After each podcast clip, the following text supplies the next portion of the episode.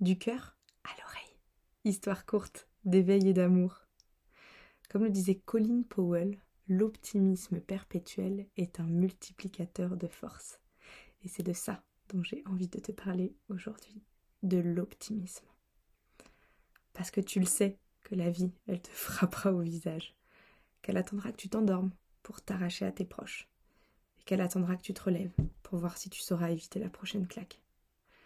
Tu le sais qu'elle te prendra tout ce que tu croyais nécessaire, qu'elle te refusera ce que tu pensais bon pour toi, et qu'elle te mettra dans l'inconfort le plus complet, souvent.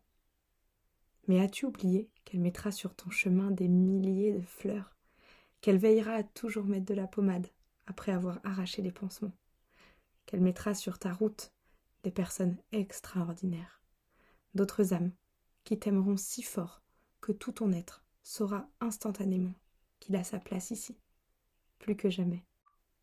Et surtout, te souviens-tu que tout ce que tu as dans la vie, tu l'as un jour demandé?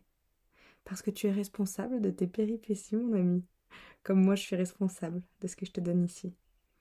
Sur ta route, je sèmerai l'amour. Dans tes rêves, je déposerai la douceur maternelle de la source.